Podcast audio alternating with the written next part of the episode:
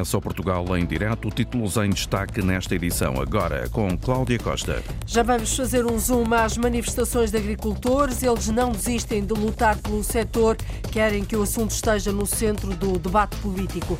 O Ministério Público pode travar a mina da exploração do lítio do Barroso. Num despacho agora conhecido, pede a nulidade da declaração de impacto ambiental, considera ilegal a Associação Unidos em Defesa de Covas do Barroso e a autarquia diz que a avaliação feita pela Agência Portuguesa do Ambiente foi motivada por vontade política e não por critérios de transparência. Mais de seis anos depois do grande incêndio de 2017, os projetos de reflorestação do Pinhal do Rei, em Leiria, começam a ganhar visibilidade. Podem estar concluídos em finais de 2025. Vamos até lá com o repórter Horácio Antunes. O Pinhal do Rei é a maior e mais antiga floresta pública de Portugal. O Porto vai criar um programa local de espaços de calor, ou seja, locais comunitários para quem tem frio. A proposta foi aprovada por unanimidade em reunião de Câmara. A ideia é acolher sem abrigo, mas também aqueles que procuram locais com conforto térmico e que, devido às dificuldades económicas e à crise energética, não conseguem ter nas próprias casas. Um tema para detalharmos com o vereador, com as pastas da eh, Educação e Coesão Social da Câmara do Porto, Fernando Paulo. Portugal em direto, edição é da jornalista Cláudia Costa. Os agricultores não desarmam, as manifestações têm estado nas ruas e estradas de várias regiões do país. Hoje, os protestos chegaram à Ilha de São Miguel, nos Açores, um movimento cívico espontâneo alheio à Associação Agrícola, que está a reunir dezenas de agricultores e produtores de leite descontentes com o panorama que se vive naquela região. A repórter Linda Luz está a acompanhar este protesto, agora aqui em direto. Linda, é grande a mobilização nesta altura? É uma grande, grande mobilização de agricultores. A fila é longa, bastante longa. São dezenas e dezenas de carrinhas e tratores com mensagens escritas. Podem ler-se as palavras justiça, fome, uma mensagem muito interessante. Se o campo não planta, a cidade não janta. Rui Oliveira é um dos produtores de leite que se sente injustiçado. E há uns anos atrás, os animais iam pelos caminhos e tudo. A gente fazia o leite mais barato Agora, as explorações, temos que acartar os extremos, temos que acartar isto tudo. Gasóleo caro, tudo caro. E tem uma nova lei agora aí que eu pus aí. A gente vive numa ilha, como é que se pode ter terrenos 6, 7 meses sem produzir? Lucinda Tavares, eh, Tavares, aliás, é reformada agrícola. O marido e o filho têm eh, negócio de lavoura e também eles admitem passar uma fase complicada. Eh, as rações também subiram, os produtos exigem produtos homologados para nós usarmos, que acho é que esses produtores que vendem também essas pessoas, essas fábricas que vendem os produtos uh, de coisa para lavar, exigem esses produtos, higiene, papel, isso tudo é dinheiro. Sabe-me dizer quanto, quanto é que era uma, uma saca de ração há 5 anos, vamos imaginar, e quanto é que é agora? O meu marido usa o auxílio da ração, subi muito. Para ter uma vantagem, por mês eu perco beira de 10 mil euros por mês, no meu leite todo, desde que começou a descer. Quantas 10 mil é euros. Eu tenho 73.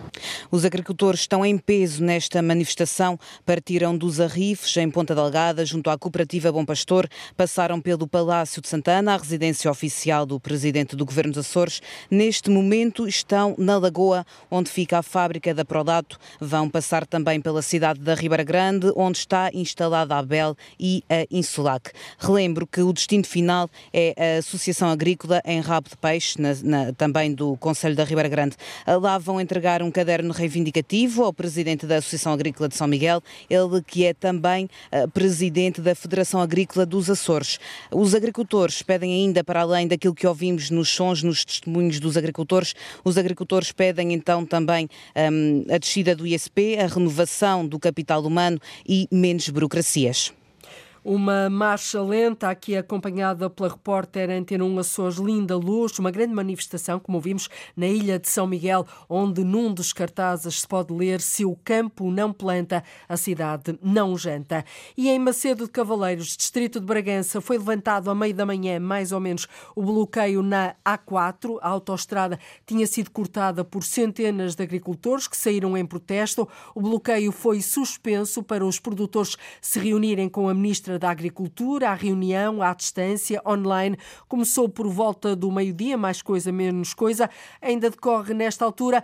Afonso Souza, agora aqui em direto, também tens estado a acompanhar desde manhã este protesto. Quando entraram para a reunião, os agricultores iam com muitas expectativas ou não? iam com muita vontade de falar diretamente com a ministra tudo aquilo, as preocupações todas que eles durante a manhã nos tinham explicado mas não iam hum, com muita, com muita intenção de sair uh, com alguma coisa bem específica ou pelo menos prática. Porquê?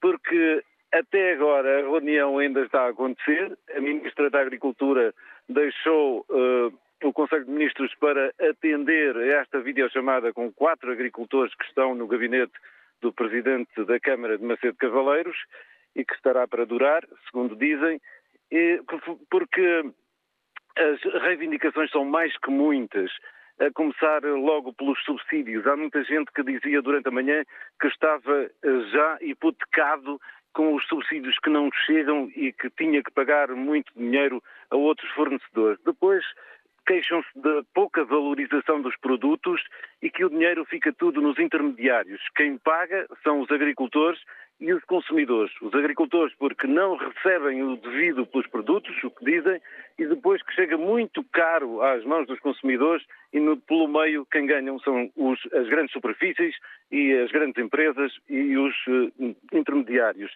E queixam-se também da valorização da profissão que não é tida muito em conta nem valorizada.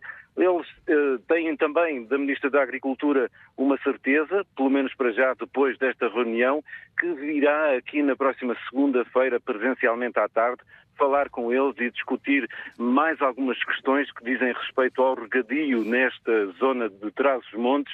Eh, muitas barragens e charcas que estavam agendadas para serem feitas já há alguns anos e que muita da agricultura aqui é de de sequeiro, mas que cada vez mais é, precisa de água para que, dar frutos. E são várias reivindicações que estão em cima da mesa, mas que estes homens eh, e uhum. mulheres querem uh, falar diretamente cara a cara com a Ministra da Agricultura. Isso poderá acontecer na próxima segunda-feira à tarde. Agora, para já, reina a expectativa. Os agricultores de Macedo de Cavaleiros, quatro deles, estão reunidos online com a Ministra da Agricultura. Para segunda-feira, então, está marcada essa reunião presencial entre os agricultores transmontanos e a Ministra Maria do Céu Antunes. Ora, em véspera de eleições, a Confederação dos Agricultores de Portugal, a CAP, defendeu que o setor está debaixo de pressão. A CAP reuniu-se com alguns dos partidos candidatos às legislativas. O secretário-geral, Luís Mira, diz que Apesar das diferenças ideológicas, houve unanimidade em vários pontos, sobretudo na constatação de que o mundo rural tem de voltar ao centro da, da atenção política. De uma maneira geral, muito, muito satisfeito porque havia aqui uma unanimidade, e aí sem dúvida nenhuma, de que é preciso mudar de que é preciso mudar, que as coisas não podem continuar como, como até aqui e que é preciso recolocar o mundo rural eh, num centro de, de atenção política que há muitos anos não tem. Na sessão organizada pela CAP estiveram representados a CDU, o PS, a Aliança Democrática, a AD, a Iniciativa Liberal e o Chega. Foram convidados por serem, segundo a Confederação, os que têm vindo a demonstrar interesse no setor. Já a Associação eh, Interesse no Setor, assim é que é. A população de Figueira de Castelo Rodrigo também se juntou esta manhã em protesto contra a falta de médicos. O Centro de Saúde Local no Distrito da Guarda vai ficar apenas com um clínico a tempo inteiro para mais de 5 mil utentes. Isso levou Jorge Esteves muitas pessoas a saírem à rua, muitas delas são idosos. Esta concentração que juntou largas dezenas, mesmo centenas de habitantes, quase todos já envelhecidos e com necessidade de cuidados especiais de saúde, que não têm conseguido ultimamente e que tem uma situação agora a agravar-se com a reforma de uma das médicas vai passar então a ter um único médico com serviço neste centro de saúde para 5 mil habitantes. É uma luta que também envolve os próprios bombeiros. O comandante dos bombeiros dizia-nos aqui que tem o pessoal desgastado e as viaturas com necessidade de deslocações constantes para muito longe para levar as pessoas para serem atendidas uma concentração e uma manifestação que uniu todos os órgãos municipais de Figueira de Castelo Rodrigo. Carlos Condessa, Presidente da Câmara Municipal, tem de facto feito os possíveis para um, ajudar a resolver este problema, mas sem uh, sucesso até agora.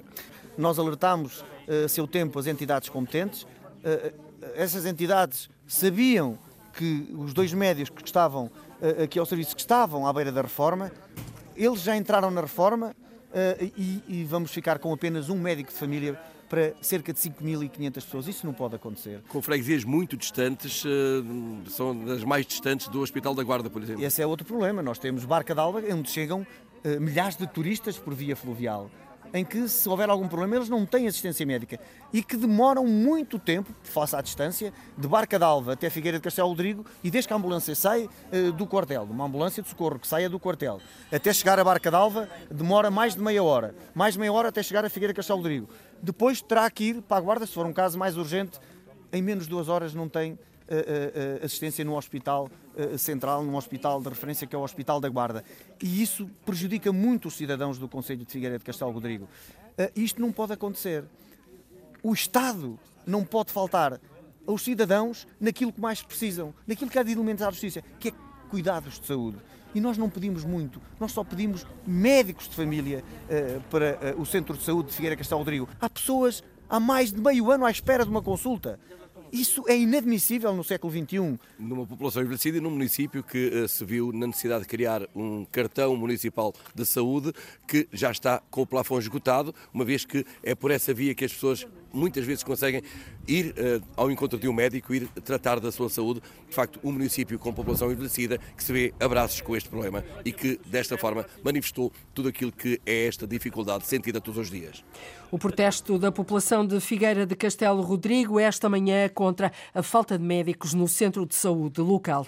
A Câmara de Boticas e a Associação Unidos em Defesa de Covas do Barroso aplaudem. O Ministério Público considera que a declaração de impacto ambiental da mina de lítio do Barroso viola a lei e deve, por isso, ser anulada. O Ministério Público pronunciou-se na sequência de uma ação judicial interposta pela Junta de Freguesia de Covas do Barroso no Tribunal Administrativo e Fiscal de Mirandela, onde corre o processo.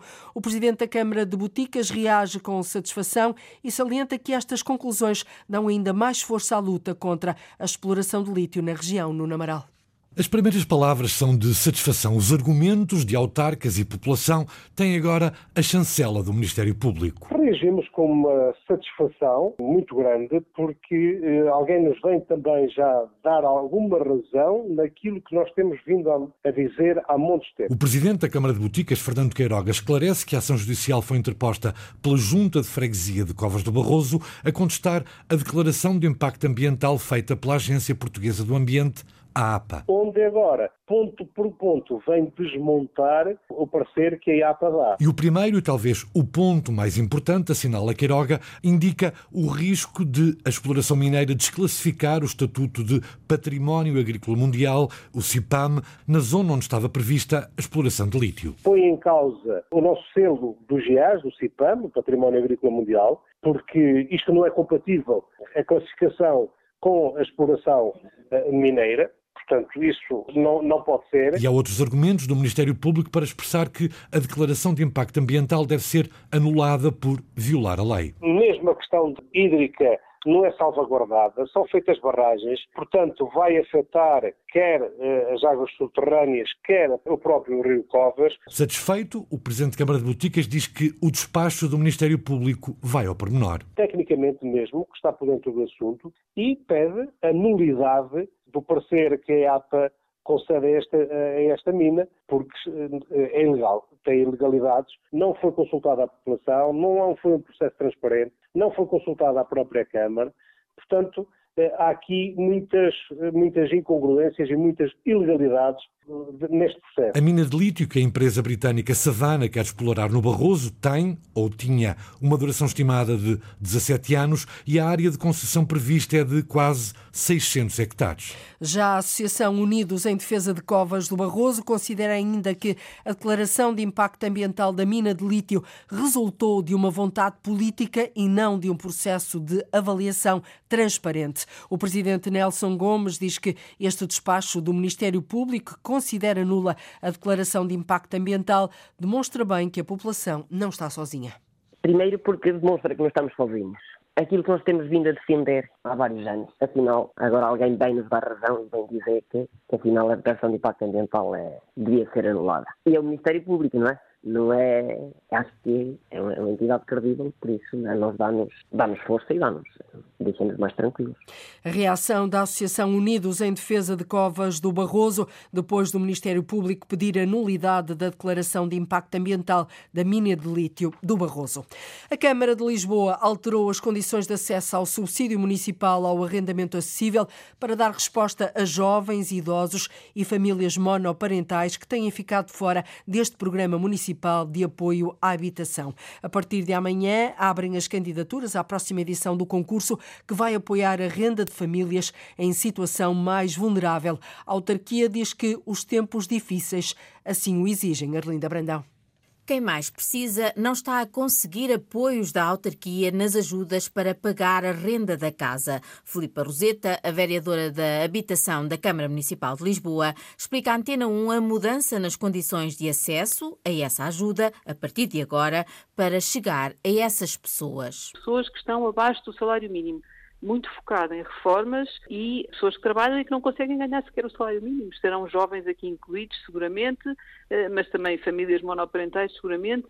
Mas assim, o grupo que nos assustou mais, porque estava mesmo completamente excluído, porque para os outros até havia outras hipóteses, era a parte das reformas, porque estavam mesmo excluídos, não podiam concorrer. E ainda precisa pessoas muito vulneráveis, portanto, reformas baixas e também rendas baixas, mas que no fim do dia as reformas não chegam para pagar as rendas e tudo aquilo que têm que pagar ao fim do mês. O sinal de alarme surgiu com os idosos em que a reforma não chega ao salário mínimo. É uma alteração que achamos que vai incluir bastantes pessoas, não conseguimos dizer um número, porque a nossa intuição é de quem tem vindo aqui. As novas regras para aceder ao subsídio municipal ao arrendamento acessível são válidas já para as candidaturas que começam amanhã e vão estar abertas um mês. Antigamente só podiam concorrer pessoas que ganhavam entre o salário mínimo e 3.200 euros fosse um casal ou 2.500 euros fosse uma pessoa sozinha por mês.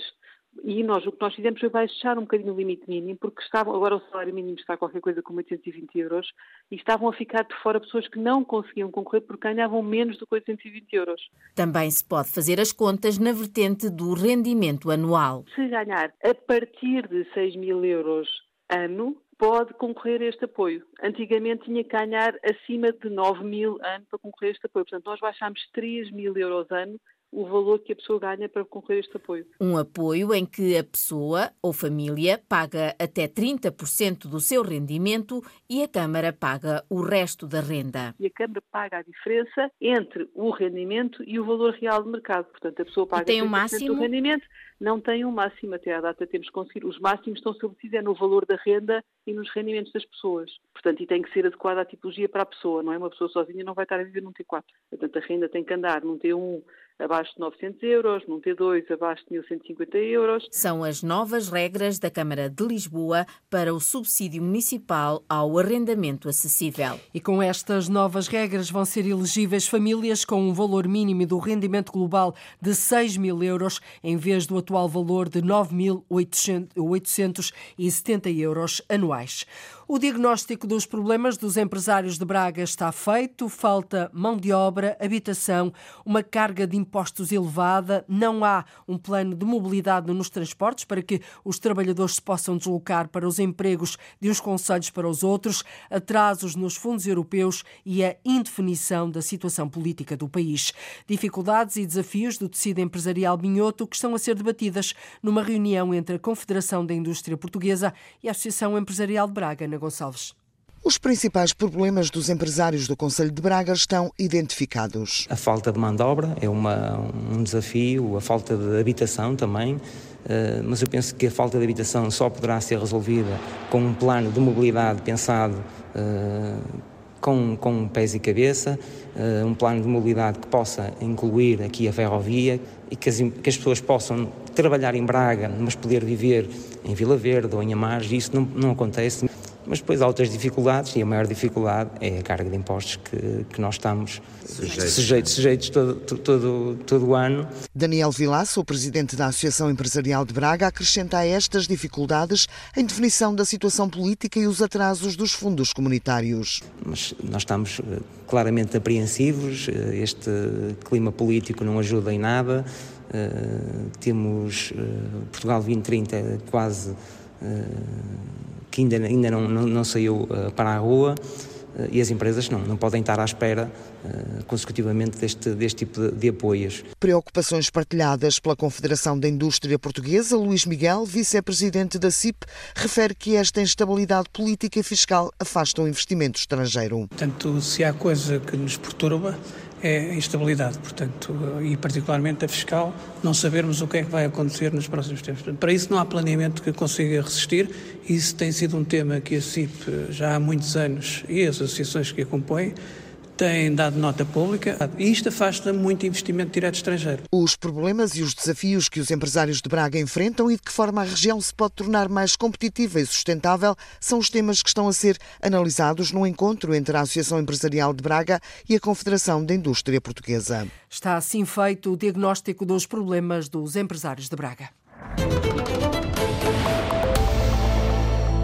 Porto vai criar, o município do Porto vai criar um programa local de espaços de calor, ou seja, locais comunitários para quem tem frio.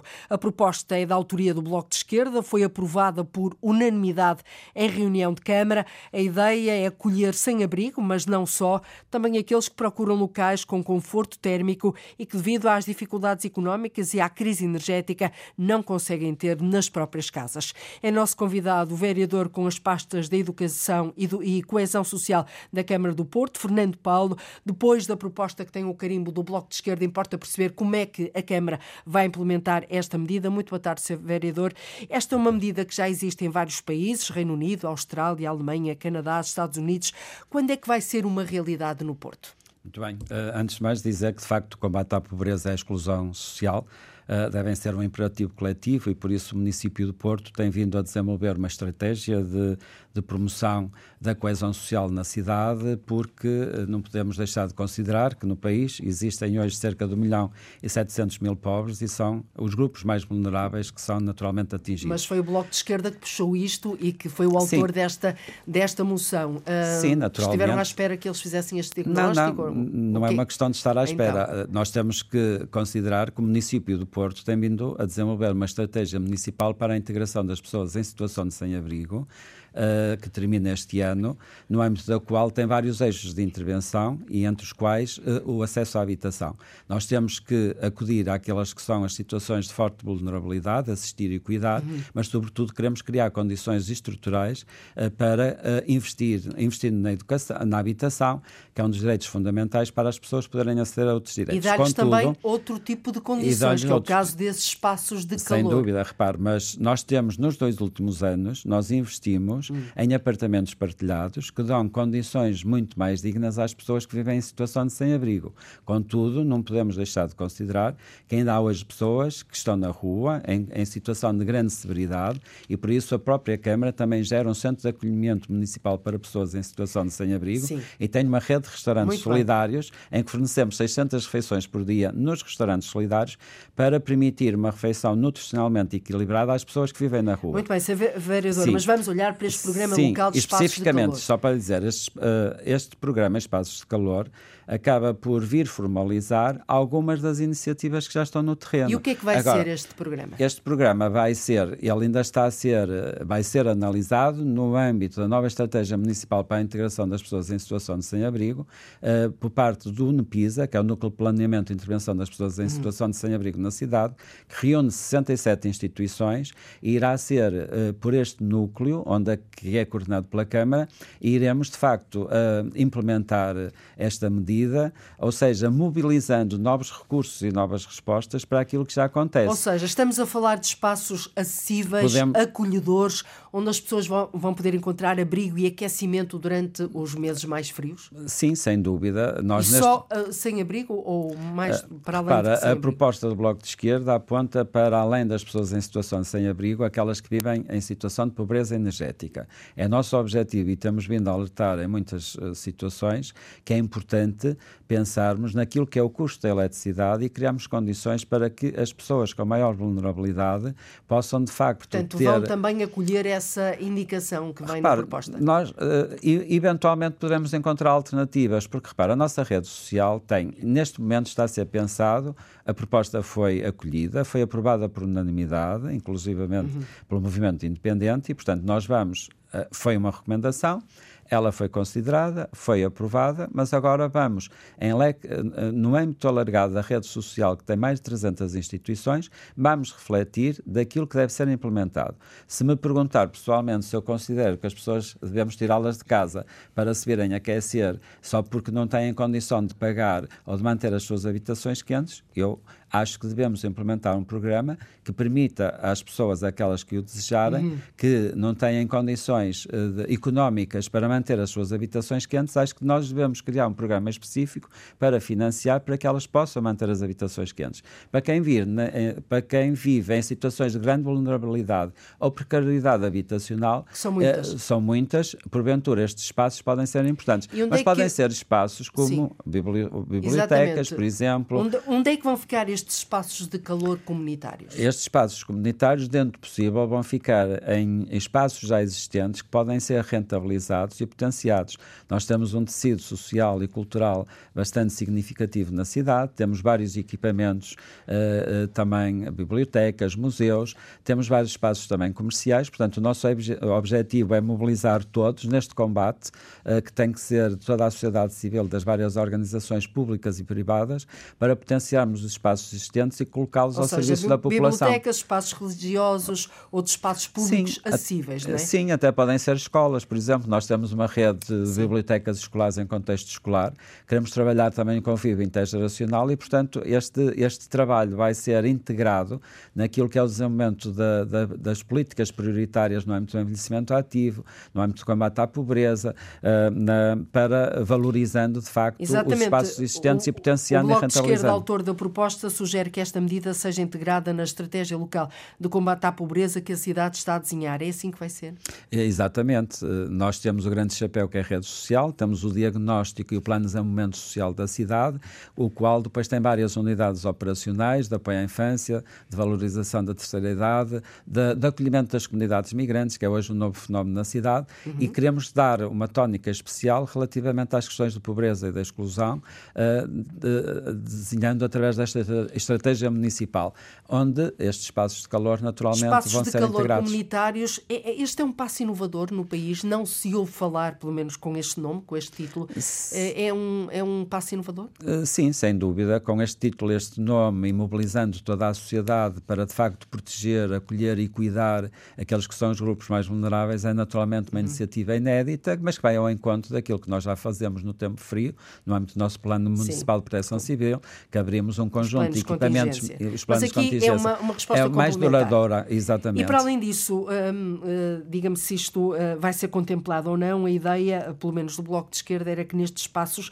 as pessoas também pudessem encontrar apoio emocional comunitário, atividades culturais, de entretenimento e, e educativas, sendo recebidas por pessoas disponíveis. É assim que vai ser? Sim, uh, repare, uh, como eu lhe disse, há um conjunto de espaços que já existem, Sim. nós temos uma, um banco local de voluntariado, portanto temos que ativar a rede e corresponsabilizar todos neste combate à pobreza, à exclusão. Mas o que eu queria perguntar, para além do conforto, do, do conforto Sim, térmico, do aquecimento, ser. vai haver todo este conjunto de atividades de acolhimento, entretenimento, atividades culturais e um colo, um conforto, uma palavra amiga. Sim, isso já existe. Nós temos neste momento no Centro de Acolhimento Joaquim Urbano, temos uma equipa de animadores que dinamiza quer atividades culturais, quer atividades desportivas, quer oficinas de, qualificação e, portanto, entendemos que efetivamente o acolher uh, que deve ter esta diversidade não podem ser depósitos onde as pessoas de facto fiquem a olhar umas para as outras. Não uh, é temos isso que, que humanizar quer, espaços. Que não Naturalmente um que não.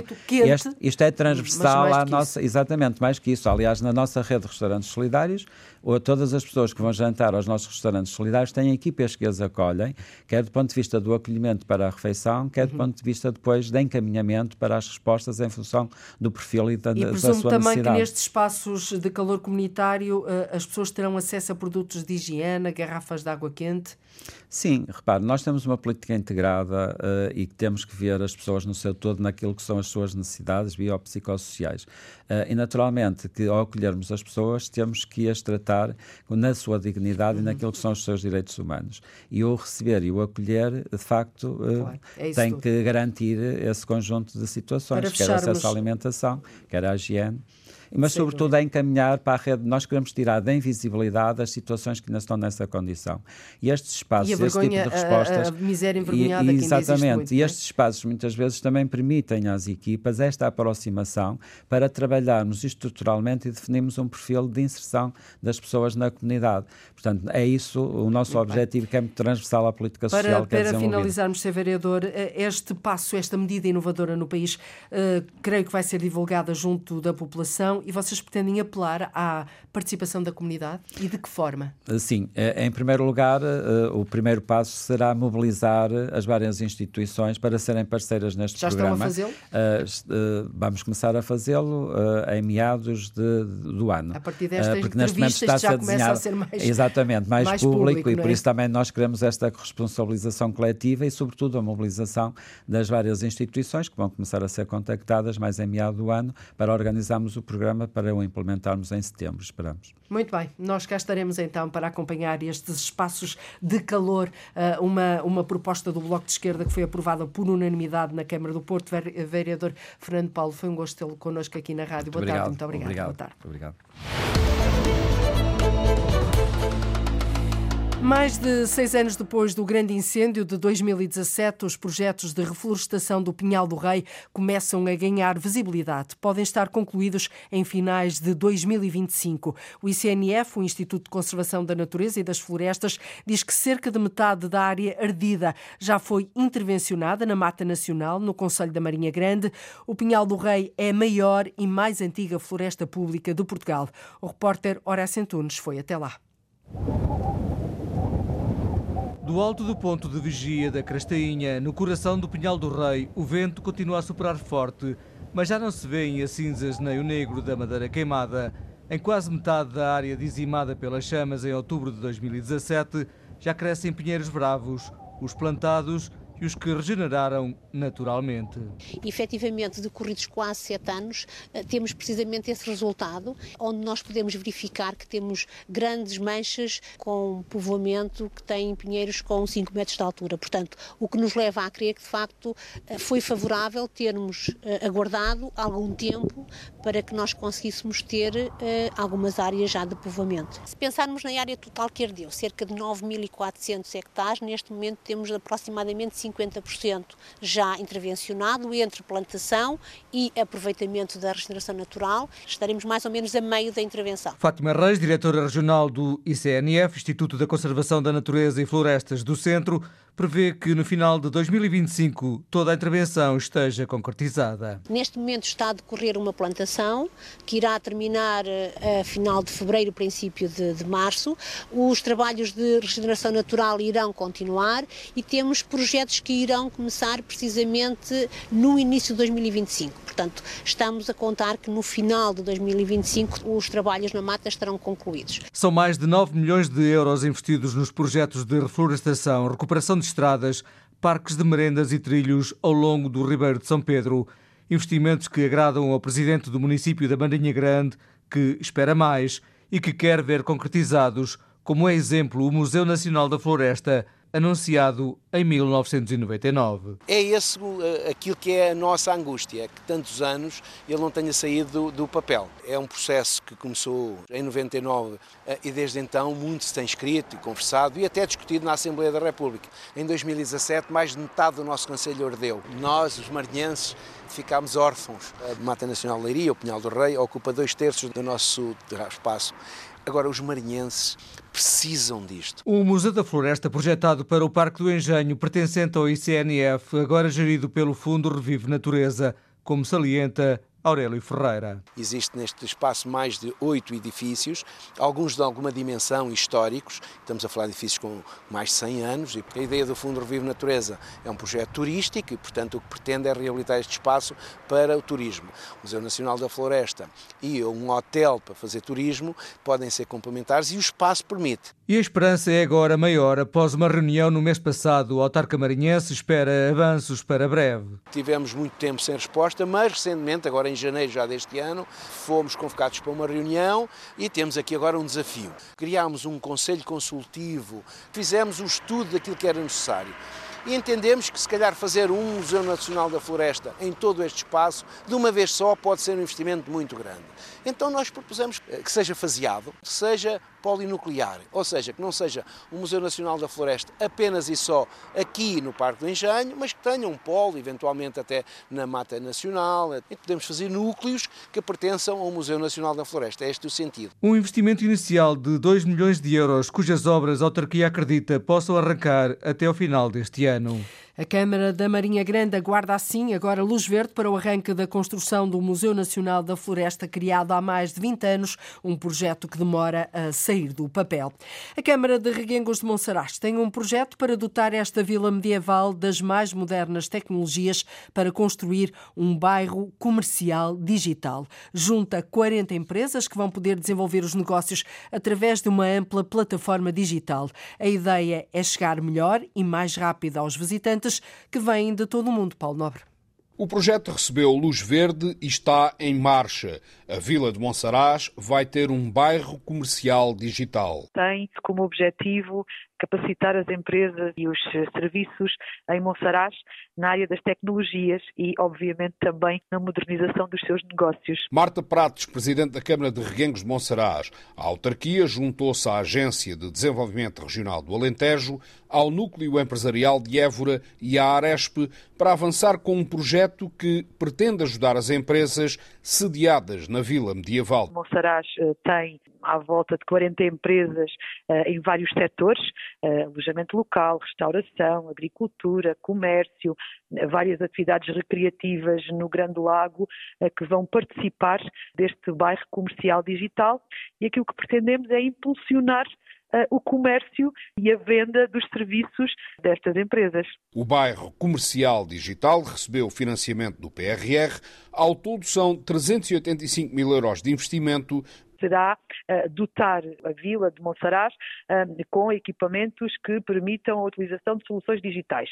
Depois uh, vai então ser construída uma plataforma digital para estas 40 empresas, será uma aplicação para quer para o Android, quer para, para o iOS, não é? Como sabemos, os iPhones.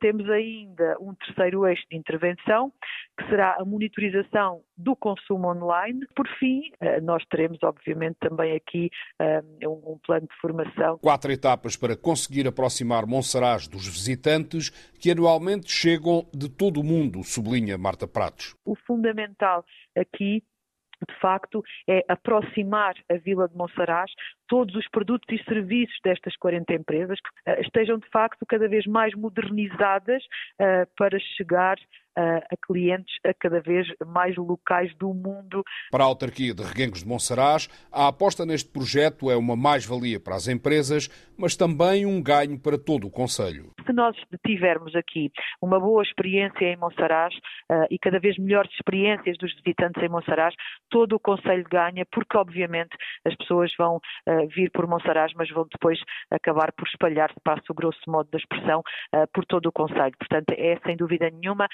um projeto que alavancará Monsaraz mas tenho a certeza absoluta que, que, os seus resultados, que nós esperamos que sejam ótimos, obviamente, vão repercutir-se em todo, em todo o Conselho. O bairro comercial digital de Monsaraz está na fase de arranque. Será, garante a autarquia, uma realidade em breve.